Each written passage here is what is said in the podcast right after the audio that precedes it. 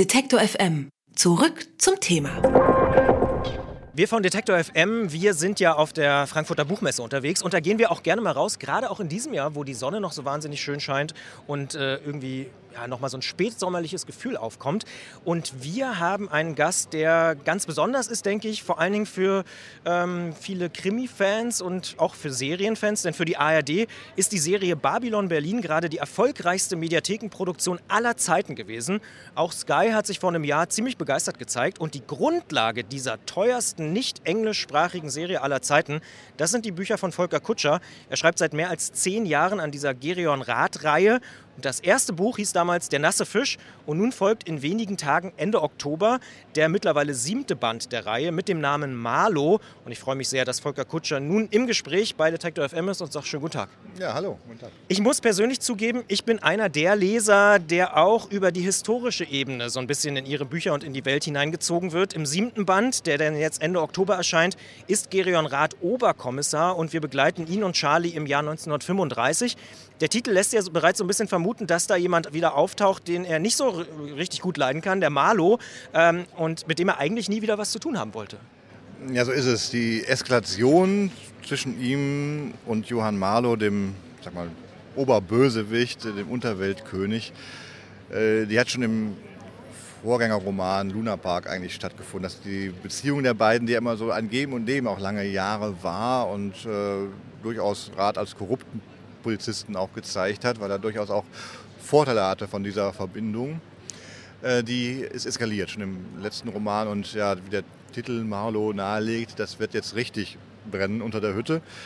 Äh, und ähm, wir werden aber auch ein bisschen was erfahren über die Person, die Figur Johann Marlow, seine Vergangenheit, auch bestimmte Verbindungen, die so bislang nicht äh, bekannt waren, die auch den anderen Figuren des Romans auch nicht bekannt werden dann, aber äh, wir als Leser werden ein bisschen mehr erfahren über diesen Mann.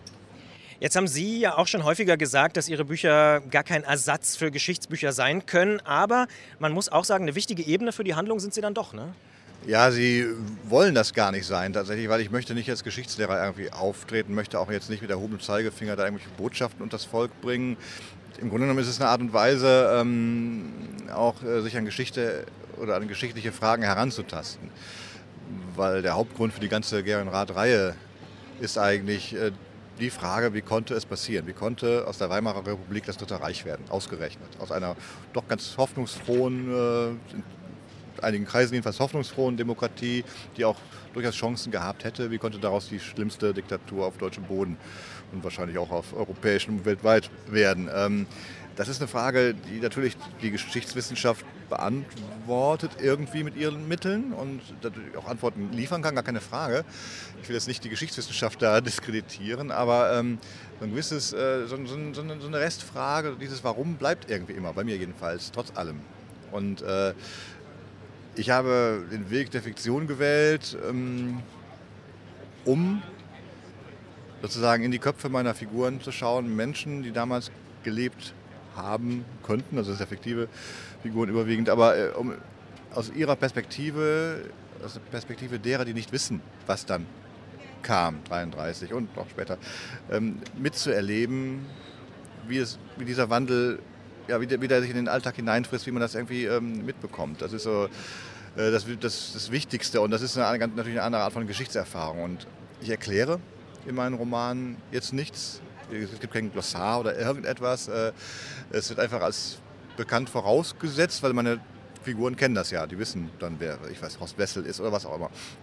Und äh, ich hoffe aber, und ich glaube, der Effekt, den, den gibt es auch, dass ähm, zumindest ein Teil meiner Leserschaft dann äh, Interesse an der Geschichte bekommt und neugierig wird und dann wissen will, wer war dieser Horst Wessel oder was auch immer. Also äh, da werden eben Dinge manchmal eben dann auch nur mit, mit Schlagworten angesprochen, werden nicht weiter erklärt oder was, was die Schwarze Reichswehr, was auch immer. Ähm, ich erkläre das nicht oder wenn, dann muss es sich irgendwie selbst erklären aus dem Kontext, weil es eben gerade mal so ist. Aber normalerweise ist das nicht meine Aufgabe, diese Dinge zu erklären. Deswegen kein Geschichtsunterricht, aber Geschichtsanregung, aber vor allen Dingen letzten Endes auch Anregung zum Denken und, und, und Auswege aus der Geschichtsvergessenheit. So ein bisschen sich bewusst werden, wo wir heute stehen. Das hat Gründe. Wir stehen da heute, weil in der Vergangenheit diese und jene Dinge passiert sind, ganz einfach. Äh, und ähm, wir haben, damals sind auch oft, offensichtlich auch zum Teil Fehler gemacht worden, die man vielleicht heute nicht wieder machen sollte. Man kann Geschichte durchaus, äh, viele Gründe, sich für Geschichte zu interessieren, sei es um ein bisschen daraus zu lernen, sei es aber auch nur um zu verstehen, was menschliches Zusammenleben bedeutet und wie viel vielfältiger Form und politischer ähm, ähm, Ordnung äh, das, das geschehen kann. Und äh, da gibt es eben sag mal, Arten des Zusammenlebens, die wir vielleicht mehr schätzen sollten, wie eine freiheitliche Demokratie und andere wie eine Diktatur, eine brutale Diktatur voller Unrecht und Willkür, die wir vielleicht äh, nicht mehr so gerne haben wollen. Hoffe ich jedenfalls. Das ist eine, eine Lehre aus der Geschichte, die ich jedenfalls grundsätzlich gezogen habe. Jetzt haben Sie schon gesagt, das ist für Sie so eine zentrale Frage. Wie konnte das passieren? Wie, wie konnte diese Entwicklung passieren? Jetzt gibt es ja viele Leute, die in den vergangenen Monaten und Jahren auch wirklich immer wieder diese Vergleiche ziehen und sagen, wir sind wieder in so einer Phase wie Weimarer Republik. Ist dieser Vergleich überhaupt zulässig aus Ihrer Perspektive? Nee, der ist nicht zulässig, weil der zu, zu plump ist, ganz einfach. Ähm, wir leben schon in einer etwas anderen Situation. Äh, allein schon ähm, unser Wohlstand. Äh, das Elend, was äh, in den 20ern in einer Arbeiterfamilie herrschte, können wir uns heute gar nicht mehr vorstellen. Das gibt es in Deutschland so nicht oder wenn dann nur ganz, ganz wenig. Also ähm, die heutige Hartz-IV-Armut, ich will das nicht beschönigen, die ist da und man ist auch dann an der, von der gesellschaftlichen Teilhabe durchaus auch ausgeschlossen, wenn man da so wenig Geld hat. Ähm, aber die, die wirkliche Armut, die finden wir heute in anderen Ländern ganz einfach. Die, die gab es damals innerhalb Deutschlands und heute ist es eben in den Ländern, da wo viele Migranten aus wirtschaftlichen Gründen, aus ihrer Not heraus äh, zu, uns, zu uns wohlhabenderen wollen. Ähm, aus durchaus auch verständlichen Gründen. Und das ist äh, heute ein wie viele Dinge heute ein viel globaleres Problem, auch arm und reich. Äh, deswegen kann man schon mal nicht so die Situation nicht so genau vergleichen. Man kann auch natürlich nicht sagen, die AfD ist die NSDAP. Das ist Schwachsinn. Es gibt Nazis in der AfD, gar keine Frage. Es ist aber keine Nazi-Partei und es ist auch, gibt auch keine SA-Schlägertrupps. Und es gibt aber trotzdem mal, aber mal einen Björn Höcke, der dann dazu aufruft, wenn er nicht die Gegendemonstration nicht, nicht die Schnauze haltet, dann, dann kommen gleich welche. So, also Gewaltbereitschaft macht sich da auch. Aber es ist eben nicht so direkt vergleichbar. Darum geht es aber auch nicht, um direkte plumpe Vergleiche. Äh, was man aber lernen kann, ähm, dass Demokratie grundsätzlich etwas Fragiles ist, auch unsere bundesdeutsche Demokratie, nicht nur die Weimarer Demokratie. Und äh, was man im Rückblick auch so ein bisschen lernen kann, neben vielen anderen Gründen, ein, ein großer Grund für den Untergang der Weimarer Demokratie war die Gleichgültigkeit der viel zu vielen ist mir doch egal, an Politik habe ich nichts mit am Hut, lass die mal und, und so weiter. Äh, Gleichgültigkeit ist durchaus auch ein politisches Statement und äh, führt meistens dazu, dass man nachher Verhältnisse hat, die man sich eigentlich so auch nicht gewünscht hat. Und das sehe ich heute auch als großes Problem. Also Gleichgültigkeit gegenüber dem eigenen Staat und der Staat sind ja wir. Ne? Also wir sind in der Demokratie durchaus, äh, wir sind der Souverän. Und ähm, natürlich gibt es auch ähm, an unserer Demokratie viel zu kritisieren. Und, und, aber grundsätzlich sollte jedem langsam mal bewusst werden, dass das grundsätzlich nicht in Frage gestellt werden sollte, sondern eben verteidigt werden muss. Das ist das Wesentliche, was ich so, wenn man eine Lehre ziehen will, wenn ich mal so ein bisschen doch mit erhobenem Zeigefinger was sagen soll, dann würde ich das sagen. Ja. Jetzt ist ja das Faszinierende an ihren Charakteren, dass sie sehr glaubwürdig sind und trotzdem irgendwie nicht durchschaubar. Also ähm, wenn die ersten Bücher nicht schon vor zehn Jahren geschrieben worden wären, würde man heute vermutlich sagen, sie haben das bewusst im Stil dieser komplexen Fernsehserien geschrieben, die es ja mittlerweile gibt. Äh, ja, im Stil der komplexen Fernsehserien, da ist durchaus was dran. Also äh, ohne damals zu ahnen, dass äh, aus äh, meinem Stoff auch genauso eine komplexe Fernsehserie gemacht werden würde. Aber das ist eine Sache, die mich auch tatsächlich freut, dass genau bei der Adaption genau das daraus geworden ist, weil tatsächlich bin ich ein großer Fan der Sopranos, die ja von vor fast 20 Jahren, das so lange ist das her, ähm, äh, angefangen haben und ähm, das ist immer noch eine meiner absoluten Lieblingsserien tatsächlich. Äh, die hat glaube ich, meine Art zu erzählen durchaus ein bisschen beeinflusst. Ich kann gar nicht so genau sagen, wie. Hat mich definitiv ein bisschen mutiger gemacht, dramaturgisch. Ähm, und äh, dass man auch ein bisschen mal äh, gegen die normalen dramaturgischen Regeln auch verstoßen kann. Ähm, gerade wenn man eben eine Reihe schreibt, dass man Fäden offen lassen kann und sich mal überlegt, ob man die wieder aufgreift im nächsten, übernächsten Buch oder vielleicht auch gar nicht. Äh, das ist so eine Sache, die ich, die ich von den Sopranos gelernt habe, dass es funktioniert und auch sehr gut funktioniert. Und, und ähm, als ich dann äh, schon beim ersten Gespräch mit Tom Tückwer erfuhr, dass er und seine beiden Mitstreiter, Henk Handlöken und Achim von Boris, ähm, genau das auch vorhaben mit meinem Stoff. Nicht irgendwie ein Event-Movie, Dreiteiler irgendwas oder Kinofilm, sondern wirklich eine, eine Serie, die äh, versucht mal etwas anspruchsvoller zu erzählen, als das normalerweise leider Gottes im deutschen Fernsehen der Fall ist, was ja in USA, England, Skandinavien durchaus schon länger ähm, Tradition hat. Das hat mich dann total gefreut und äh, können Sie das sich angucken? Also ertragen Sie das als Autor, also sich so dann zu lösen auch davon?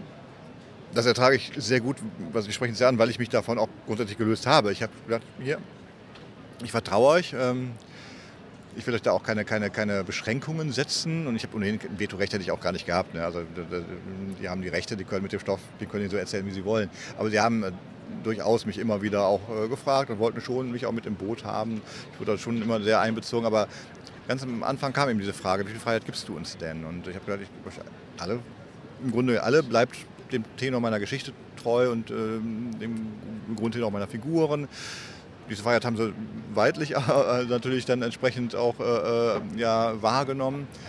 Aber ähm, für mich war von Anfang an auch klar, die Fernsehproduktion ist deren Baustelle. Meine sind nach wie vor die Romane. Das ist ja schon ein paar Jahre her. Ich hatte da doch, seitdem sind schon wieder zwei neue Romane entstanden. Also eigentlich sogar drei. Also das ist, ähm, es geht bei mir weiter. Ich bin gedanklich eben mit Marlow im Jahre 35.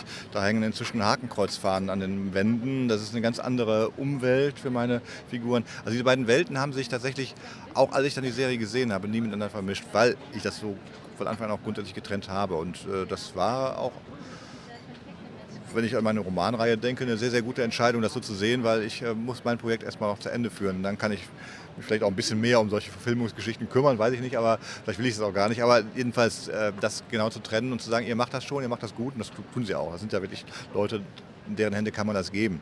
Äh, klar gibt es immer mal vereinzelt vielleicht Sachen, ja, hätte ich, ich wollte gerade sagen, zuckt Volker Kutscher nie mal zusammen, wenn es nee, eine Verfolgungsjagd auf den Zug gibt, die vielleicht nee. ein bisschen... Oh.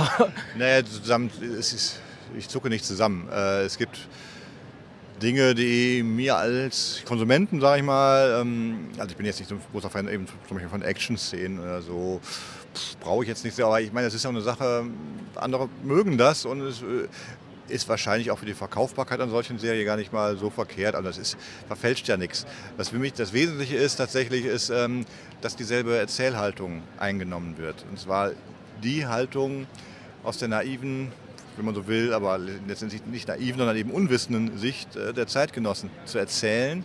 Das tut die Serie, die ist sehr da an den Figuren auch dran und was mir auch in den Romanen sehr wichtig ist, sie zieht die Zuschauer rein in diese Welt. Das versuche ich auch mit meinen Romanen zu erreichen, in die Welt hineinzuziehen, dass man sich da zu Hause fühlt, dass man sich anfreundet mit den Figuren und dann hoffentlich erschrickt, wenn man dann 33 feststellt, oh, ach so, ja stimmt, die Nazis. Also eigentlich hatten wir doch ganz andere Pläne und äh, ich dachte, jetzt irgendwie, ne, also so war es ja auch für die Zeitgenossen. Die hatten jetzt nicht das Reich so unbedingt auf dem Schirm. Marlo, der siebte Band der Gerion Radreihe, erscheint am 30. Oktober bei Piper und kostet 24 Euro. Ich sage vielen Dank für das Gespräch in unserem N99-Podcast zur Frankfurter Buchmesse. Volker Kutscher. Ja, gerne. Detektor FM kann man übrigens auch live hören. Wir senden rund um die Uhr ein Online-Radio mit Kopf, Herz und Haltung. Im Wortstream mischen wir wissenswerte Themen mit moderner Popmusik und der Musikstream ist der perfekte Tagesbegleiter mit frischer Musik.